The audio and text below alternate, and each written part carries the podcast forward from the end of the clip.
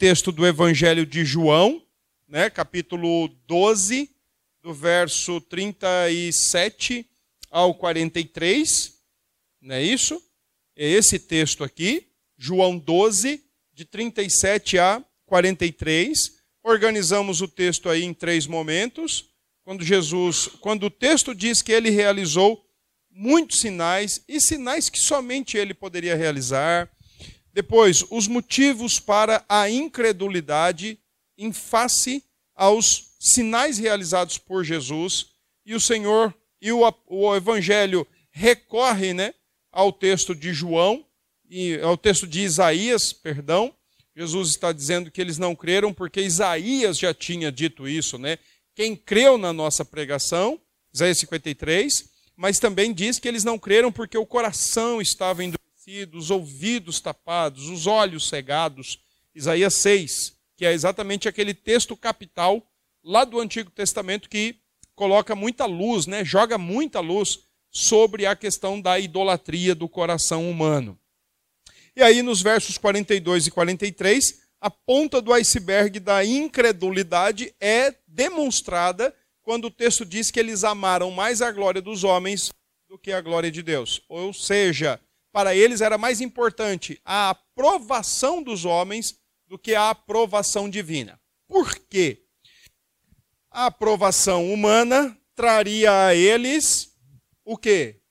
É, como eles não queriam ser enxotados né, do grupo farisaico, como eles não queriam ser desligados de, e impedidos de frequentar a sinagoga e etc. Então, a, a, a aprovação humana, a aprovação dos homens para ele era, era o mais importante, mas o que estava em jogo era a aceitação, era as boas-vindas, era a estabilidade nos relacionamentos deles, o interesse deles, mas o que estava na base de tudo era o egoísmo deles. Tá? Então, quando, tá, quando eu escrevi aqui que a ponta do, da, do iceberg da incredulidade é a idolatria por aprovação, é porque tem uma raiz lá embaixo. Tem uma raiz muito mais profunda e mais escondida. A gente vai mexer com essa raiz aí hoje, tá bom? Bom, depois nós vimos essa palavrinha do Richard Baxter, que já tratava do assunto lá no século XVII. Ah, vimos isso aqui também, né? Alguns males da busca por aprovação, o que que isso traz, né, ao indivíduo, o que que isso ocasiona no indivíduo. Vimos também por que, que nós não conseguimos agradar as pessoas. E isso é muito simples. Cada pessoa é diferente, então você vai agradar um e você vai desagradar outro. É simples. Se, se você está entre aqueles que gostam de comer alface, beleza, mas se você não está, você já não vai conseguir agradar. Então é melhor você não falar do alface, porque se você falar do alface vai dar problema. Basicamente é isso. O egoísmo distorce o pensamento e eleva as, as, as expectativas, né? É, sempre as pessoas têm expectativas muito altas para nós e a gente não consegue alcançá-las. Tá? Uh, e são sempre muito egoístas em relação a nós, querem sempre muito. Nós também sempre queremos muito do outro. Uh, os não regenerados, dificilmente nós vamos, nós conseguimos agradar, né, ou satisfazer um não regenerado que constantemente e continuamente acha o crente um cara meio obsoleto, meio retrógrado, meio bobão. A predominância de julgamentos e críticas, o tempo todo nós estamos sendo avaliados, o tempo todo nós estamos sendo observados. Vamos nos identificar com Cristo, que não agradou a todos, sendo pleno Deus perfeito, Deus homem perfeito. Quem, como é que nós vamos conseguir agradar? Não tem. Até, eu acho que até nisso a gente consegue se identificar com Cristo. A gente se identifica com Cristo na sua morte, na sua ressurreição, na nova vida. A gente se identifica com Cristo no sofrimento. A gente se identifica com Cristo na rejeição. Mas a gente também pode se identificar com Cristo nesse sentido de saber que nós não vamos agradar todos. E isso já deveria ser para nós suficientemente motivo para não viver buscando agradar todo mundo ok? E somente Cristo pode satisfazer o coração humano. Isso é muito, muito interessante e importante. Por quê? Por que, que eu não consigo agradar ninguém? Porque para se sentir de fato e de verdade agradado, tem que ser eterno, tem que ser o próprio Cristo. O coração clama por Cristo, só Ele mesmo, para agradar. Tá bom? Isso aqui a gente viu e agora a gente vai começar ou retomar a partir daqui. De alguma forma, a gente pode agradar as pessoas? Ou, de alguma forma, a gente pode obter a aprovação das pessoas? Sim. De alguma forma, sim. Por quê? Primeiro, se ela for em obediência a Deus. Segundo, se ela for como ao Senhor Jesus. E três, se ela for altruisticamente. Perceba, você procurar agradar alguém altruisticamente, você deixa de fazer aquela pessoa um ídolo para você, de ter a aprovação dela, mas de altru, altruisticamente você servir. É nesse sentido. Ah, mas e se a pessoa não ficar ah, satisfeita com o meu serviço? E é bem provável que não fique. É bem provável que não fique. Mas uma coisa é certa: você e eu não somos reféns dessa aprovação. E por mais que você dê o seu melhor, e por mais que nós façamos o nosso melhor, nós fa fazemos nessa dimensão de servir e não de conquistar a aprovação ou o carimbo de satisfação de ninguém. Ok? Então vamos, vamos, vamos lembrar dos textos que nós temos aqui. Por exemplo, podemos agradar ou podemos é, vivenciar e, e ter, de certa forma, a aprovação das pessoas quando orientadas e direcionadas da maneira correta. A primeira maneira é em obediência a Deus. Êxodo 20, 12 diz o quê? Honra teu pai e tua mãe, para que te vá bem para que seus dias sejam prolongados sobre a terra. Olha que interessante esse texto. Você não vai buscar agradar a Deus, agradar a pai e mãe, como esforços do seu coração que são reféns da aprovação de pai e mãe o tempo todo. Mas a ideia é você obedecer pai e mãe, buscar atender pai e mãe, buscar acatar pai e mãe, porque isso é agradável a Deus, porque é ordem divina. Entenderam a grande diferença? Como, por exemplo, também Romanos 13, de 1 a 7, quando Paulo diz que todo cristão deve estar sujeito àqueles que se encontram investidos de autoridade. E lá o texto diz: se você fizer o mal, a espada vem, mas se você fizer o bem, vem o louvor das autoridades, ou vem a honra das autoridades. Em outras palavras, não tem por que ter punição. Agora, por que é que nós vamos temer autoridades, respeitar autoridades, nos submeter às autoridades? Porque para nós é, é, é escravizante, é importante a opinião que as autoridades têm da gente? Não. Mas porque nós acatamos o ensino bíblico que Deus ensina e a palavra de Deus ensina que é salutar, é bom que se submeta.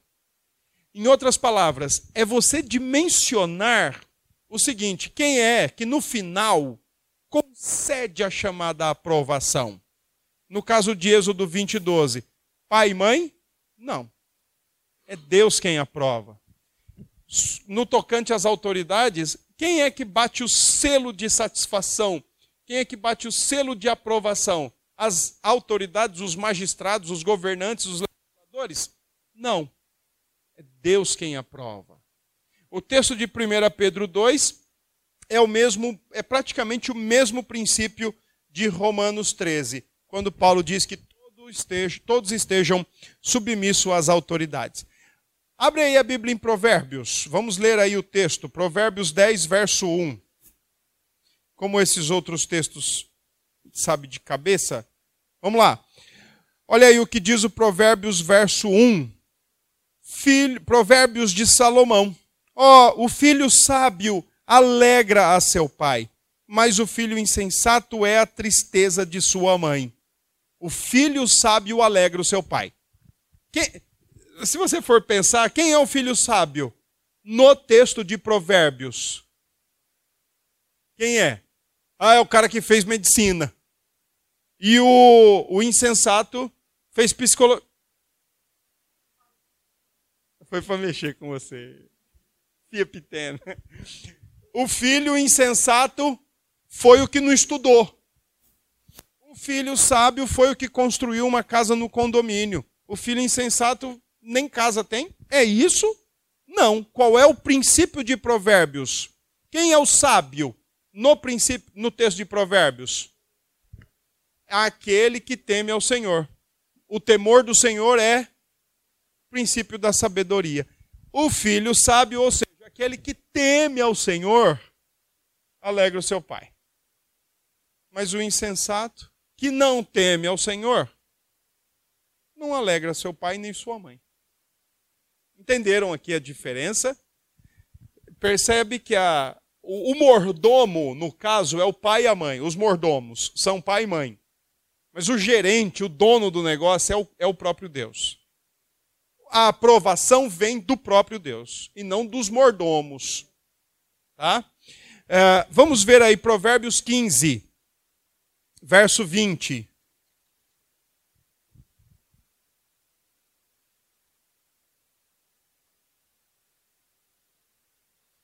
Ah, novamente, ó, o filho sábio alegra seu pai, mas o homem insensato despreza sua mãe. Com palavras um pouco diferentes, né, de forma até mais ativa, despreza sua mãe, né, o insensato despreza sua mãe, mas o sábio alegra. Como é bom, né, filhos que os pais veem andando no temor do Senhor.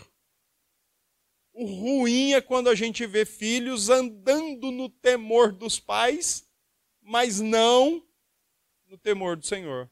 E filho que anda no temor do pai é uma dificuldade muito grande. Né? Quando ele quer alguma coisa, ele dá aquela baixada de crista, ele amolece o pescoço, ele fica bem bonzinho. Faz tudo que o pai e a mãe pedem. Quando, quando ele consegue, levanta a crista, endurece o pescoço e porque o resultado, o objetivo final dele é amolecer o pai e a mãe, e não a sua relação com Deus. Provérbios 29, vamos lá? Provérbios 29, verso 3. Olha aí que legal. O homem que ama a sabedoria alegra seu pai, mas o companheiro de prostitutas desperdiça os bens novamente, é o princípio do texto de Provérbios. O temor do Senhor é, o temor do Senhor é o princípio da sabedoria. Temor é agradável. O pai fica feliz, o filho, a mãe fica feliz, né? É, mas é, quando não se tem isso é uma tristeza e uma lamentação, né? Contínuas. Vamos em frente. Uh, Agora, como é que nós podemos eh, conquistar a aprovação ou conquistar ali, de certa forma, satisfação e agradar, fazer coisas boas? Segundo lugar, como fazendo, usando aquela regrinha básica, como ao Senhor. Então, vamos olhar esses textos lá no Novo Testamento? Efésios, capítulo 6, Efésios capítulo 6. Olha que interessante aí. Quando diz assim, no verso 5: Quanto a vós outros servos. Aí é uma linguagem, a palavra é servos, mas a ideia aí é escravos, empregados. Tá certo? Então, quanto a vós outros servos, obedecei a vosso Senhor segundo a carne, com temor e tremor na sinceridade do vosso coração vírgula, como a Cristo. E aí, olha as implicações dessa obediência e desse trabalho como a Cristo. Olha aí o que ele explica. Verso 6. Não servindo à, vista, como para agradar homens, mas como servos de Cristo, fazendo de coração a vontade de Deus, servindo de boa vontade como ao Senhor e não como a homens. Ou seja, o que, que Paulo está dizendo? Trabalhe onde quer que você esteja trabalhando, trabalhe como que se fosse para Cristo. E não apenas como que se fosse para o patrão.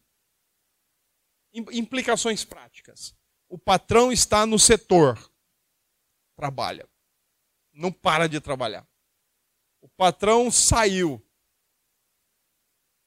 Aí, aproveitar que ele não está vendo.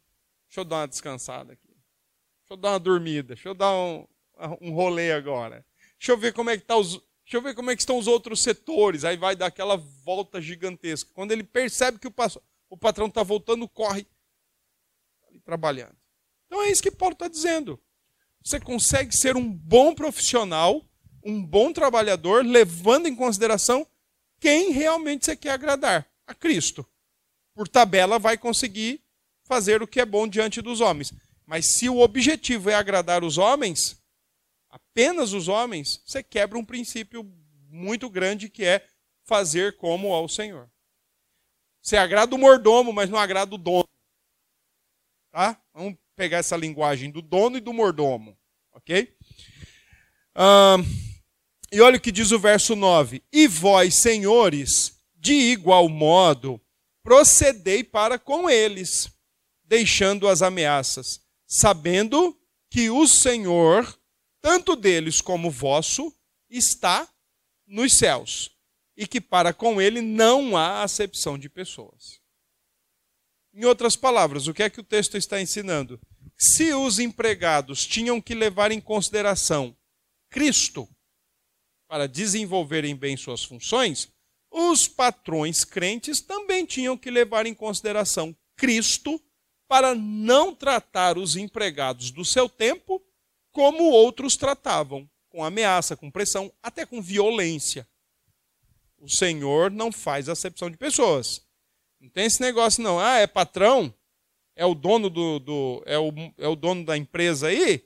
Está livre de alguma coisa? Não, não está livre, não. O Senhor responde a um, como também responde a outro. Não isenta nenhum. Tá? O texto de Colossenses é praticamente um texto gêmeo aqui de, de Efésios. Olha aí o que, que ele diz. Colossenses 3, 22. Servos, obedecei em tudo ao vosso Senhor, segundo a carne, não servindo apenas sob vigilância, visando tão somente agradar homens, mas em singeleza de coração, temendo ao Senhor. Ok? É a mesma regra.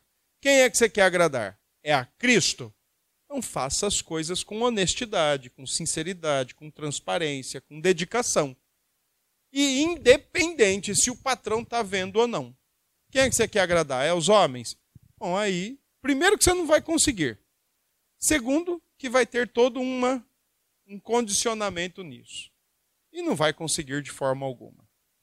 Vamos para esse texto de Tito, capítulo 2. Tito 2, verso 9.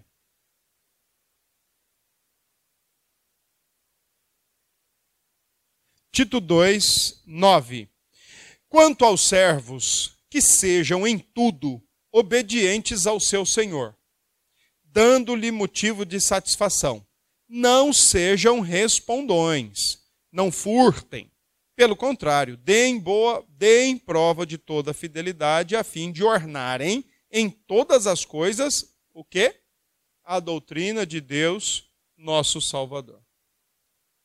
Percebem que aqui a ideia é ainda que eu e você nos relacionemos com um patrão, ainda que eu e você nos relacionemos com alguém superior a nós no nosso setor de trabalho e tal, tem alguém maior que ele. E o nosso compromisso básico, primeiramente, é agradar aquele que é maior e certamente aquele também vai ser obedecido.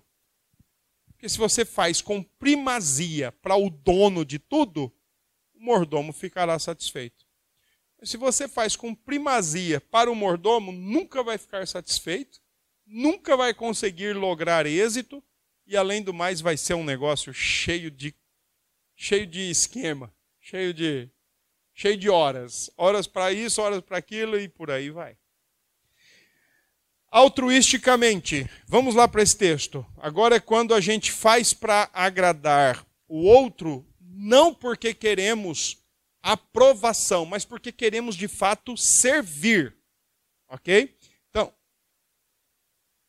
Quando você tem no outro o objeto dos seus esforços, tá? Que é a questão do altruísmo. Egoísmo, ó. Egoísmo é de mim para mim por mim. Altruísmo é de mim para você e por você. Tá bom? 1 Coríntios 7. Vamos ver o que, é que diz aí o texto? 32. Olha aí, ó. O que realmente eu quero é que estejais livres de preocupações. Quem não é casado cuida das coisas do Senhor, de como agradar ao Senhor. Mas o que se casou cuida das coisas do mundo, de como agradar a esposa. E assim está dividido. Também a mulher, tanto a viúva como a virgem, cuida das coisas do Senhor, para ser santa, assim no corpo como no espírito. A que se casou, porém, se preocupa com as coisas do mundo de como agradar ao marido. Deixa eu, eu vou colocar uma frasezinha aqui interessante, né? Primeiro que Paulo não é contra casamento. Tá certo? Paulo não é contra casamento, Paulo não está recriminando quem casou e Paulo não está também condenando quem casou. Mas ele está dizendo o seguinte: se casou, procure agradar o cônjuge. Busque a felicidade do cônjuge e não buscar a sua própria. Quando nós buscamos a felicidade do cônjuge, agimos altruisticamente. Mas quando fazemos do casamento um, lugar ou uma situação para buscar a minha, ou cada um buscar a pessoal felicidade, isso é egoísmo. O que foi, Janice? Isso é egoísmo. Tá? Por isso, eu sempre, sempre comento isso. Quando um cara chega, uma menina chega e fala, ah, eu quero casar para ser feliz, tem muita chance de dar problema. Tem muita chance de dar errado isso aí. Ok? Agora, se dissermos eu quero casar para fazer feliz, digo o contrário. Tem muita chance de dar certo. Ah, mas eu faço tudo e ele não faz nada. Ou eu faço tudo e ela não faz nada. Continue fazendo sem esperar. Altruísmo é altruísmo, não é barganha, não é negociação. Não é possível. Uma hora ele se toca ou uma hora ela se toca. Ou receba essa cruz e carregue. Mas. E aqui no texto você percebe, o texto de Efésios aí, no caso, Paulo fala com as duas classes, as duas categorias, tanto quem é o empregado como quem é o patrão. Em sendo crente, não mesmo que tenha, não se trate como se tratava na época, com ameaças, com violências e etc, né? Furtando seus direitos, burlando seus direitos e assim por diante. Então é um novo trato. Por quê? Porque o trato agora é, é um trato em forma de pirâmide, né? Agora o servo trata com o patrão, o patrão trata com o servo, mas antes do trato ser direto um com o outro, passa por Cristo. Passa como ao Senhor. Então há uma modificação nesse sentido. Vamos lá? 1 Coríntios 10. 1 Coríntios 10, 27. Olha o que Paulo diz aí. Se algum dentre os incrédulos vos convidar e quiser dizer, comei de tudo o que for posto diante de vós, sem nada perguntardes por motivo de consciência. Porém, se alguém vos disser isto é coisa sacrificada a ídolo, não comais, por causa daquele que vos advertiu e por causa da consciência. Consciência, digo, não a tua propriamente, mas a do outro. Pois, por que há de ser julgada a minha liberdade pela consciência alheia? Se eu participo com ações de graças, por que hei de ser vituperado por causa daquilo que dou graças? Portanto, quer comais, quer bebais ou façais qualquer outra coisa, fazei tudo para a glória de Deus. Não vos torneis causa de tropeço, nem para judeus, nem para gentios, nem tampouco para a igreja de Deus. Assim como também eu procuro em tudo ser agradável a todos, não, olha, a chave está aqui, não buscando o meu próprio interesse, mas o de muitos, para que sejam salvos. Tá? Então, Paulo busca ser agradável a muitos, mas não porque ele quer se sair bem ou ele quer se dar bem, ele busca ser agradável por causa dos outros. E aí tem um detalhe, né? Você entrou numa casa, colocou um galeto na mesa. Você não vai perguntar de onde veio aquele galeto. Você não vai dizer. Veio de onde?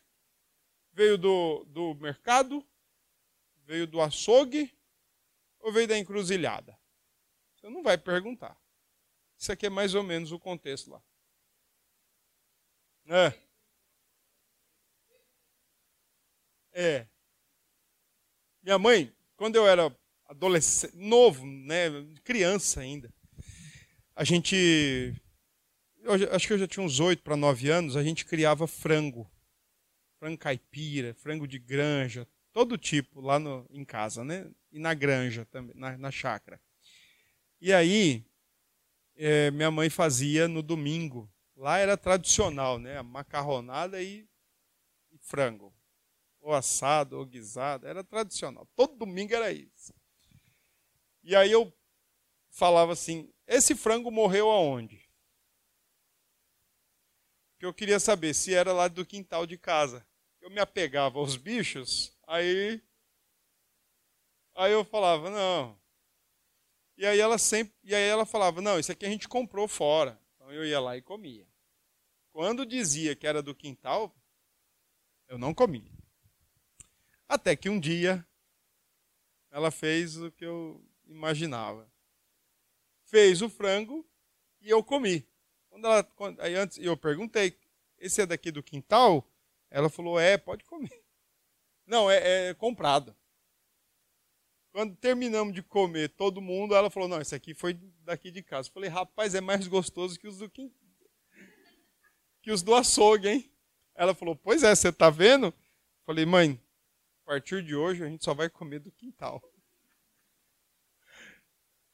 Então, aqui Paulo está dizendo o seguinte: você está num lugar, você não vai perguntar de onde veio aquilo ali. Agora, caso alguém lhe diga, não coma. Olha, eu, tá, tá, olha, eu preparei aqui uma picanha para você um detalhe: o boi foi sacrificado ali num, num lugar ali. E, e, nisso você já está ali escorrendo, né? E aí a pessoa fala, ó, aqueles dois dedão assim de gordura. Aí você fala, aí ele fala, olha, mas tem um detalhe, essa picanha foi sacrificado um boi tal lugar e a gente depois para não jogar a carne aproveitamos. Aí, você, é, tudo bem. Lá no contexto, né? Que hoje a gente ora e come. Bora, Romanos 15. Bora ver o texto aí, Romanos 15. Romanos 15, 1 a 3. Ora, agora veja, né? É eu, deix... é eu comer e não provocar escândalo em ninguém sabendo também que, acima de tudo, Deus está sendo glorificado. Portanto, quer comais, quer bebais, né? Agora, é também eu não comer, sabendo que Deus está sendo glorificado, porque ninguém está sendo escandalizado. Não, escandalizado não seria o termo, mas que ninguém está ali sendo ofendido na sua consciência. Ou seja, o padrão é sempre Deus. E não você. Por esse mesmo motivo, Gálatas diz que Paulo fez o que com Pedro? Resistiu Pedro face a face. Por quê? Porque quando Pedro estava entre os gentios, tome picado, tome buchada de bode. Quando ele estava entre os judeus, não, não, não, isso aqui a gente não come, isso aqui. Ok? Então percebe? Paulo, aí o Paulo fala lá em Gálatas, eu resisti Pedro face a face. Porque quando ele estava com os gentios, ele queria ser de um jeito. Quando ele estava com os judeus, ele queria ser de outro.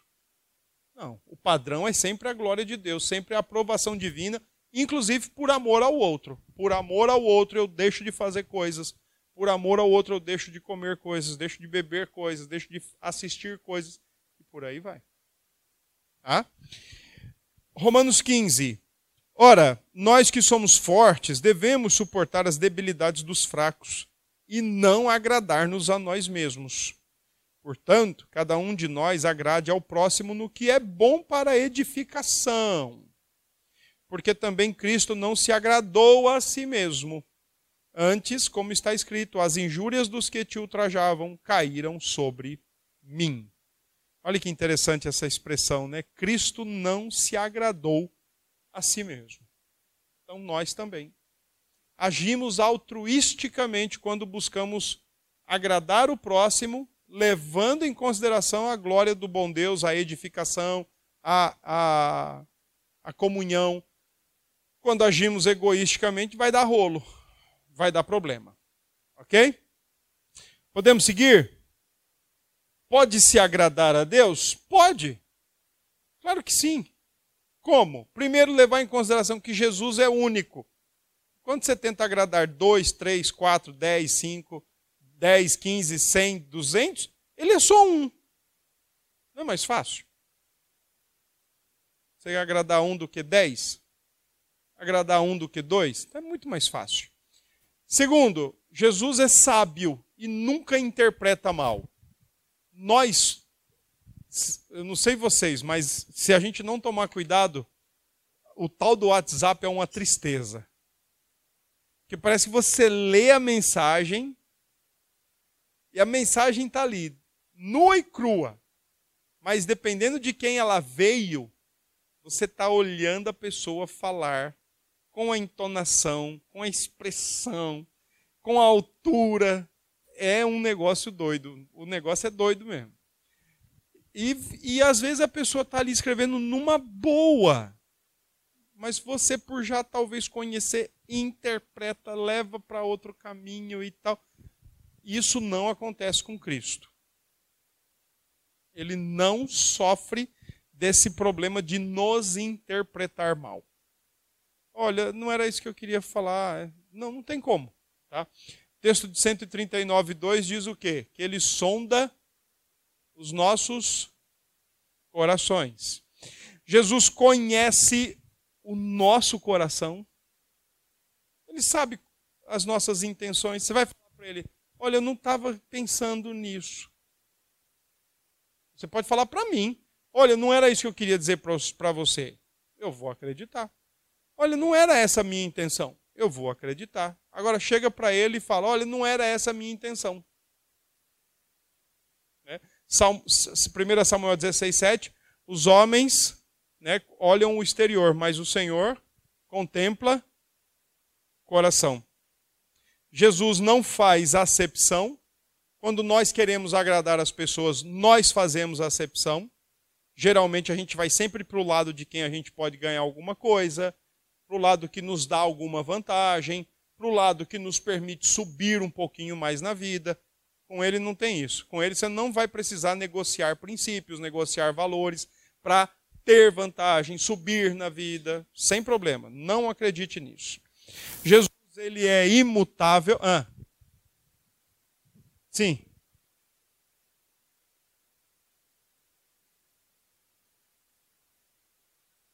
Sim.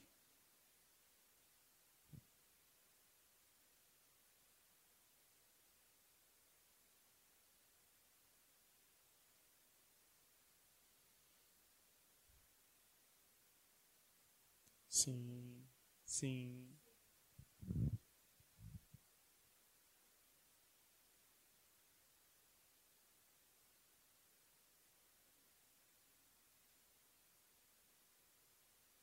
É.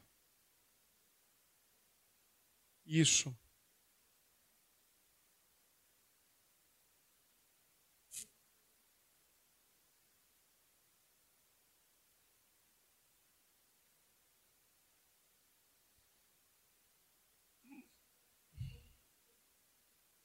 Isso.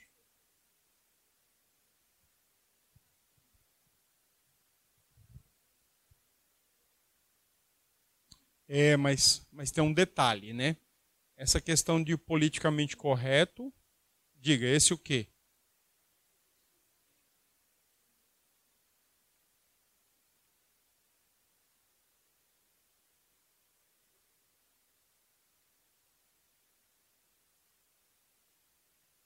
É.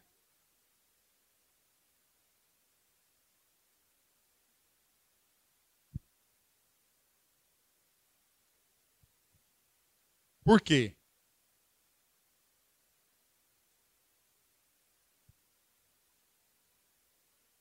Esse é o outro lado da moeda. Esse é o outro lado da moeda. Porque do mesmo jeito que a gente quer aceitação, a gente não quer rejeição. É o outro lado da moeda. É por isso que a Escritura está sempre dizendo para nós: falai a verdade uns aos outros. Né? Por isso que a Escritura está. É, mas a gente é sair, né? É sair.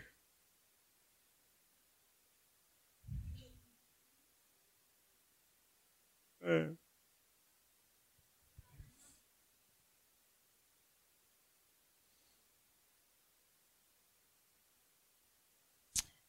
Uh, entendo. Entendo. Uh, porém, para a gente. Lembre-se que. Lembre né, que a vida cristã ela é, um, é um contínuo despojar, mas também é um contínuo revestir. Então, assim, muita coisa que a gente aprendeu ou não aprendeu erroneamente, a gente precisa deixar, não precisa? E não precisa aprender e cultivar atitudes. Por exemplo, eu cresci aprendendo assim: despreze. Desprezo dói mais que uma paulada. Certo? Mas aí, quando eu me deparei com o Evangelho, o Evangelho diz: ame. E aí? Não é? Entendeu? Então, eu acho que às vezes esse politicamente correto, ele é uma proposta assim de manter a boa vizinhança, que é o que está acontecendo hoje, uma, uma sociedade toda segregada. Negro não pode falar de negro, porque se ele não é negro, então ele não pode falar de negro. Mulher, é, pastor, homem não pode falar para mulheres, porque ele não é mulher, então ele não sabe o que a mulher passa. E, e aí vai a parafernália eu, eu, eu, eu fico pensando, eu vou falar só para quê então? Entende? Agora, deixa eu só terminar meu raciocínio aqui, Rogério. Agora, por que isso? Porque cada grupo tem a sua verdade. E, o, e a verdade absoluta foi jogada de lado, que é Cristo. Entendeu? Então aí acontece o quê? O politicamente correto blinda grupos, blinda segregações ficam de um lado miando, outro do outro miando, e ninguém se fala, ninguém se toca, porque se falar. Exatamente. Você é intolerante, você é retrógrado, você é fundamentalista, e os adjetivos são inúmeros. Encorajar.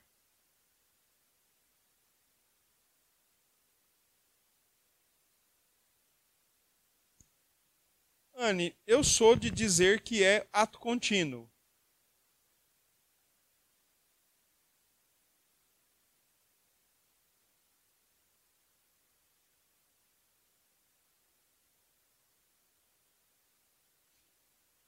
Tá.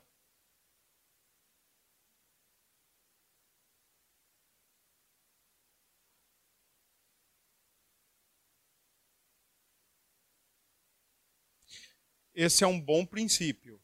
Entretanto, Esse é um bom princípio, essa é uma boa ideia, eu diria. Também tem isso. Mas é porque o egoísmo e o orgulho é tão grande que não permite ser corrigido também ou ser admoestado. É tão sensível com qualquer correção, ninguém pode falar nada. É tão orgulhoso que é tão sensível. Aí ninguém pode falar nada. Agora, vamos levar para o X da questão, né?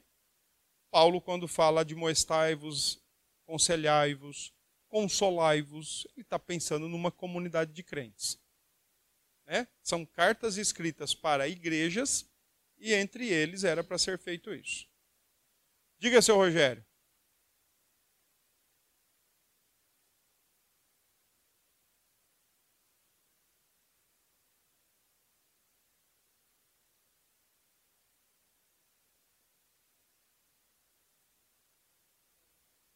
É, não vai rolar. É, não, não é por aí. É. Jesus é imutável.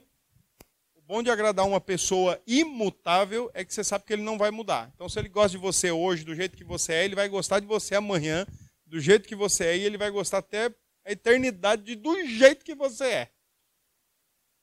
Não é bom? Se o cara, se você quer agradar. Por que você está rindo? Se você quer agradar alguém mutável, você não agrada. Porque hoje ele quer isso, amanhã ele já não quer mais. Hoje ele já gosta disso, amanhã ele já não gosta mais. Né, Dalva? Jesus não exige sacrifício danoso, a não ser aquele que seja para você se deleitar nele. Ele não vai falar assim para você: ah, você quer me agradar? Quero. Vai lá no pico do Everest e traz um, peda um pedaço de rocha de lá de cima para mim. Isso ele não vai dizer. Mas ele vai dizer: você quer, você quer me agradar? Quero. Ok, se negue. Isso é melhor para gente. E não pior para gente. Ok?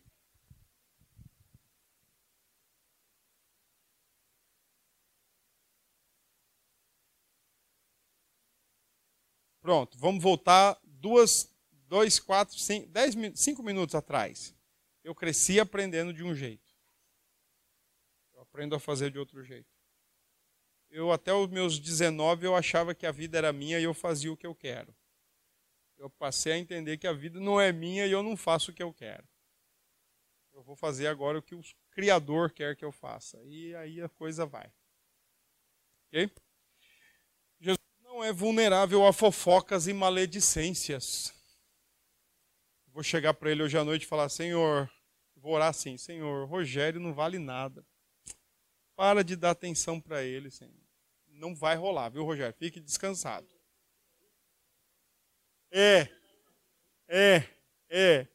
Fique descansado, isso não vai acontecer, porque ele não é vulnerável, não está sub sujeito a esse tipo de comportamento. Agora, já no mundo dos homens.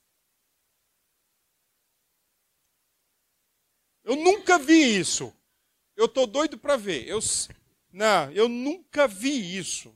Nunca vi. O conceito de profeta do nosso tempo é muito diferente do conceito profético da Bíblia mesmo. Porque o, o conceito bíblico de profético era apontar pecado mesmo, né? E não falar que vai viajar, que vai receber uma chave. Né, Misael? Que vai receber um documento. Ó, oh, tô vendo um papel chegar na sua mão. A chave. Deus é o dono da TAM, da Gol, né? Essas coisas assim. Eu, isso para mim não tem nada de profecia com o profeta lá, no, especialmente no Antigo Testamento, ó, vocês estão andando errado, vocês estão fazendo isso, isso, isso. Se vocês não se consertarem, vocês vão, vão ser levados cativos. E vocês vão deixar de existir. Então se consertem.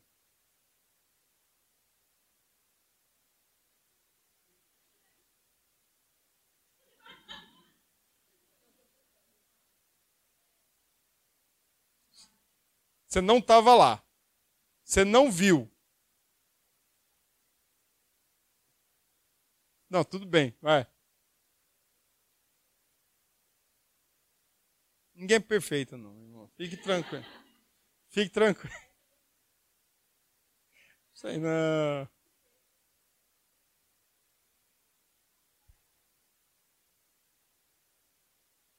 Tem, tem, tem.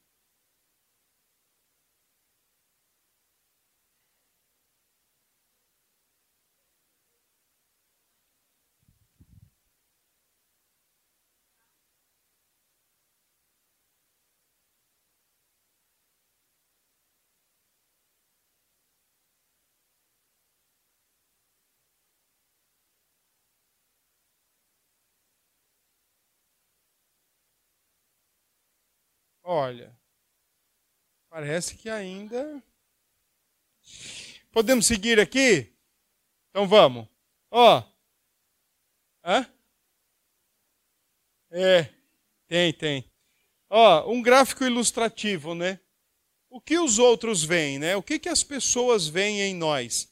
Só chega até ali, ó. Só chega em atitudes. Nós vemos uns nos outros as nossas palavras, as nossas ações, as nossas atitudes, mas a gente não consegue ir além disso. Né? O que é que nós vemos em nós mesmos? Aí sim, a gente vai mais lá embaixo. Mas aí a gente corre o risco de ter uma motivação ruim e dizer que tava, foi boa, de ter uma motivação nociva e dizer que foi sem querer, em outras palavras, a gente tem, tem noção disso, mas a gente mascara, a gente distorce, a gente maqueia. Por isso que eu coloquei amarelinho. Eu ia colocar branco, mas eu fiquei com medo de ficar ruim de ver. O que Jesus vê? Ele vê literalmente tudo o que é, do jeito que é, e sem desculpa, ma maquiagem, máscara, fantasia alguma, sem distorção nenhuma. Ele vê o que é. Então posso chegar para Josi né, e falar alguma coisa para ela. Hum, com intenção mesmo de machucá-la. E ela sentir o que eu disser. E aí eu posso dizer para ela, Josi, não, não, tô brincando. Não era minha intenção, mas era. Mas como ela só alcança palavras, ações e atitudes, então ela vai ter que acreditar em mim, talvez, ou vai ficar ressentida aí por algum tempo. Entenderam? Ok?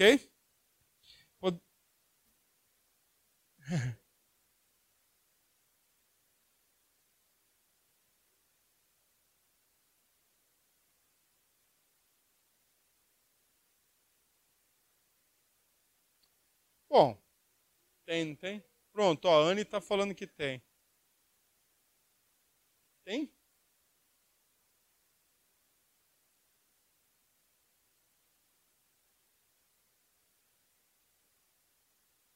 Como é que você vê o outro?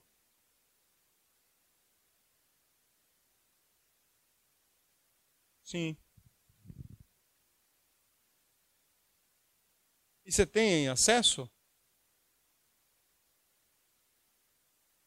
Você traduz para a turma aí. Ah, mas aí foi feito fora daqui então. Ah, tá. Aqui aonde você fala? É, que não começa? Ali no novo milênio.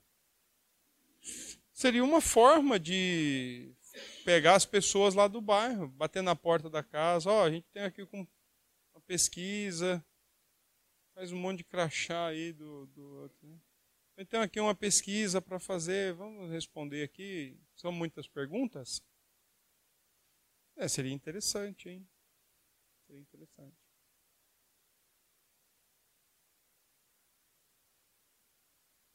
É, mas eu não sei por que você pensou nisso, não, mas eu acho que você não deve esperar uma boa um bom vislumbre, não. Independente de qualquer coisa. Existe, logo de cara a gente pode pensar, né? que existe uma, uma tendência a nivelar por baixo, né?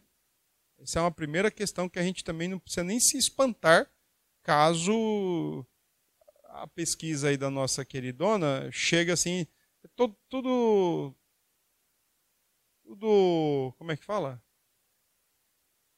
Tudo falsário, enfim. Pois é, aí a tendência é pegar qual? Aqui está em evidência, aqui está fazendo besteiras e põe tudo naquele pacote ali. É, não, não tem condições, eu, eu, pelo menos eu acho que é bem complicado alguém fora, alguém extra, alguém de fora, fazer uma leitura assim, ó, e ainda mais se não for crente mesmo, né? De chegar e dizer, olha, não, esses caras, nós aqui são preocupados, são bem motivados, bem intencionados. Aqui, aqui não, eu, eu, eu tenho essa desconfiança.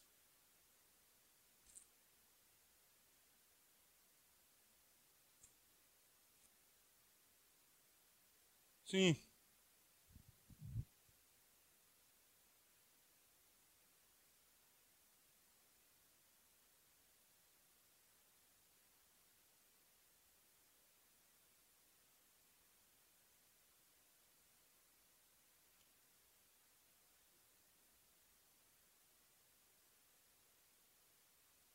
Ah.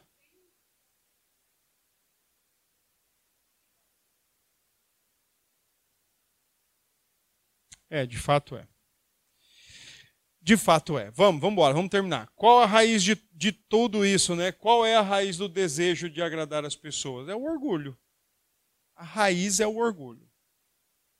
A raiz, lá, o motivador, o elemento motivador para agradar as pessoas é o orgulho. Por quê? Porque o orgulho é, primeiro, a falsa crença de que as nossas realizações são resultados de nossos próprios esforços. Então eu faço esperando ser aceito, esperando ser elogiado, esperando ser apreciado, como se aquilo fosse de mim, por mim, para mim. Dois, é a autovalorização além da condição e proporção designadas por Deus. Ou seja, nós mesmos nos valorizando. Terceiro, é o desejo de valorização acima daquilo que nós somos e fazemos mas queremos que outras pessoas vejam essa valorização exacerbada em nós. E quarto, desejo de exaltação de si mesmo, acima e além daquilo que Deus nos faz e daquilo que Deus nos é. Por exemplo, nós somos um, mas nós queremos ser dez. Nós temos meio, nós queremos ter cem. E achamos que isso é o suficiente ou é o importante, necessário para que nós tenhamos aceitação e a, consigamos agradar os outros. Então a raiz ali é sempre o nosso orgulho. Nós queremos ser aceitos porque nós nos achamos melhor. Nós não queremos ser rejeitados porque nós somos melhores. Nós somos bons. Então, porque como é que alguém rejeita alguém bom, né? Vamos em frente? Vamos, ter, vamos lá. Esther. É. Esther 7, 6 e 6 de 1 a 12. Ah, voltei. Como saber se estamos envoltos em orgulho? Como saber se isso já tem, como diz o autor, como disse o autor, né? Se os tentáculos do orgulho já têm agarrado a gente e têm nos preso nele, né? Primeiro, como saber? Um, se somos, é, se buscamos re ser reconhecidos pelos talentos e habilidades que Deus nos deu como se fossem nossos. Eu sou bom mesmo. Por isso que é, é, se você quiser elogiar alguém, seria legal você dizer assim: olha, eu vejo a graça de Deus na sua vida. Tá? Porque às vezes a gente fala, é, a gente usa aquilo que Deus nos dá como se fosse nosso, como se a gente conseguiu aquilo numa loja ou como se a gente conseguiu aquilo numa universidade ou no seminário. Não, Deus já nos deu. Mas a gente usa como se fosse natural em nós, como se fosse nosso, propriedade nossa. Tudo, Tiago diz que todo dom perfeito vem do alto. Usar egoisticamente os dons e talentos, ao invés de usar para a glória de Deus, usamos para nós. Ah, é. Usamos usamos para a glória própria. É. E esse texto de Isaías é interessante porque Deus diz assim no texto: A minha glória eu não darei a outrem. Três, ver Deus para seu prazer. Uma coisa é a gente viver para glorificar e se alegrar em Deus. A outra coisa é achar que Deus existe para fazer o nosso capricho. Se, ele, se a gente não tem o que a gente quer, ele é incompetente. Se a gente não tem o que a gente gosta, ele é incompetente. Se nós não estamos nos sentindo bem, ele é incompetente, porque ele foi feito para me fazer feliz. Ele existe para a minha felicidade. Quando é o contrário, nós, nos, nós existimos para nos felicitar nele. Quatro, querer ser, arma, ser amado por outro mais do que ele ame a Deus. Como assim, né? O casalzinho começa a namorar, e aí ela começa a dizer para ele: Você tem que me amar acima de tudo. E aí o cara é comprometido na igreja, e aí ele fala: Não, mas olha, eu tenho que ir para o culto domingo. Não, você tem que ficar comigo. Um exemplo que parece besta, né? Mas já teve isso. O É. Cinco, depender de si do que depender de Deus. Pessoas que gostam mais de depender da sua própria inteligência, do seu próprio jeitinho, um jeito eu faço, eu aconteço, do que dizer assim, não, Deus, Deus é quem me dá graça, tudo vem dele. Seis, ser crítico, juiz, acusador dos que estão investidos de autoridade. Essa é a pura expressão do egoísmo. Alguém que está ali para liderar, para administrar, para governar, e aí a pessoa só sabe julgar, só sabe apontar, criticar, condenar. Esse é, o, é, a, é a mais fácil da gente ver. Ah, se fosse comigo. Ah, se fosse eu. Ah, por aí vai. Sete, indispor-se para perdoar quando injustiçado, sem arrependimento. Eu acho que vocês já ouviram isso, mas eu e sei se a gente vivenciou aí uma época da nossa vida que se você ferisse, se você se desentendesse com esse pessoal e depois você pedisse perdão, eles diziam: não, não foi sincero. Porque tinha que vir chorando e se descabelando. Tinha que vir arrancando o cabelo jogando cinzas na cabeça ajoelhado, rastejando, aí sim seria sincero. Sem essas demonstrações externas, dizia logo, dizia-se logo, não, não é sincero, não está sendo sincero. É, exigia uma série de atitudes para levar a entender que estava sendo sincero. Oito, investir mais em si do que no reino. 9. Ser ingrato com as situações da vida. Todos nós temos nossas situações, todos nós temos os nossos momentos. E quando nós ficamos assim meio revoltados, meio chateados com o momento que nós estamos passando, enfrentando, a gente expressa orgulho nisso. Porque a gente se acha tão bom que nós não poderíamos estar passando por aquilo. Mas eu sou tão bom, por que, que eu tenho que passar por isso? Não faço nada contra ninguém. Eu, eu levanto cedo, eu trabalho tanto, eu dou dízimo. Por que, que eu estou passando por isso?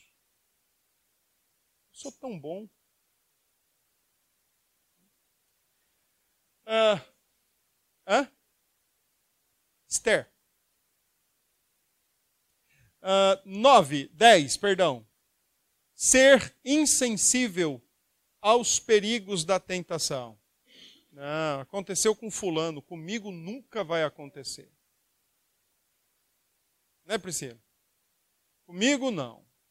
Aconteceu com ele lá, que é vacilão. Desculpa aí, gente. Aconteceu com ela, que é fraca. Eu não. Esse texto de Coríntios diz: aquele que pensa estar em pé. Por fim, ser demasiadamente sensível à correção. Por que, que, as pessoas, por que, que nós não gostamos de ser corrigidos? Porque nós nos achamos bons. Nós nos achamos bons demais para sermos corrigidos. Seja, seja lá por quem quer que seja, quem quer que for. Não, não pode me corrigir, eu sou bom. Eu... Fulano quer me corrigir? Então, e, e pessoas que têm dificuldade para serem corrigidas, ou, ou porque, especialmente porque são muito orgulhosas, elas vivem remoendo uma correção por muito e muito tempo. Aquilo, aquilo foi como um, um tapa de luva de pelica no rosto. Porque se acha acima de tudo, acima dos outros, acha-se quase que inerrante e infalível. Se falar alguma coisa, pronto. Aí demora tempo ruminando aquilo. E, e, aí, aí fica com o coração amargo, e aí começa a espalhar amargura, e amargura contagia, amargura contamina, e aí dá, sempre dá um motim, sempre dá algo a mais. É, ele está caminhando para uma via sem fim, ou uma, um, está caminhando para dar de cara com o muro, ele não admite. E se tentar corrigi-lo, ele vai de cara com o muro e vai ainda sensibilizado. Vai ali todo dodói com a correção. Muito bem, meus queridos. Alguma questão ainda? Ok, então nós vamos encerrar. E para a próxima semana, se assim Deus nos permitir, a gente vai para a idolatria em Atos dos Apóstolos. Tá bom? Vamos orar encerrando? Depois eu quero colocar algumas questões. Senhor, graças damos por esta noite, pedimos que o Senhor continue é, ensinando o nosso coração e ensinando a nossa igreja a lidar e lutar contra os seus próprios corações, seus próprios pecados, seus próprios ídolos, a fim de que nós tenhamos uma vida centrada e focada em Deus, Pai, Filho e Espírito. Nos leve em paz e em segurança para os nossos lares. Assim que oramos em nome de Jesus. Amém.